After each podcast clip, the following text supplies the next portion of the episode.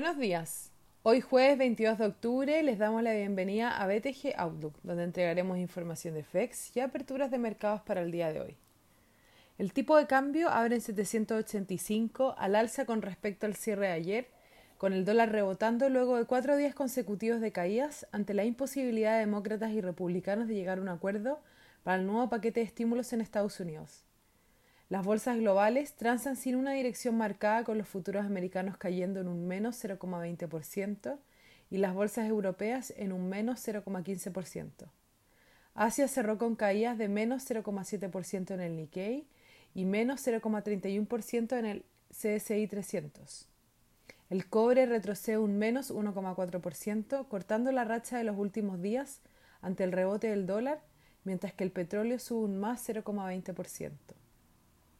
Trump culpa a los demócratas del fracaso para lograr un paquete fiscal, a pesar de que los senadores republicanos tienen la última palabra para desbloquear las trabas y aprobar la propuesta de la oposición. Pelosi y Muchim hablarán hoy nuevamente, aunque Mitch McConnell no ha hecho ninguna promesa al respecto y algunos miembros del Partido Republicano tienen dudas de que la Cámara vote el acuerdo incluso después de la elección.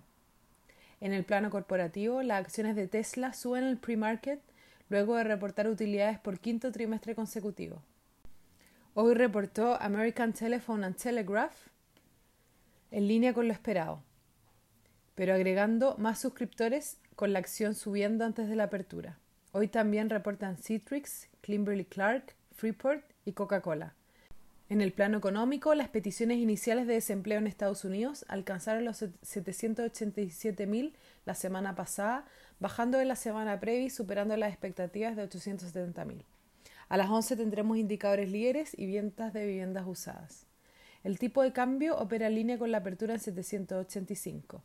Técnicamente tenemos un soporte en 782 y luego 778 mientras que al alza la resistencia se encuentra en 786,50 y luego 791.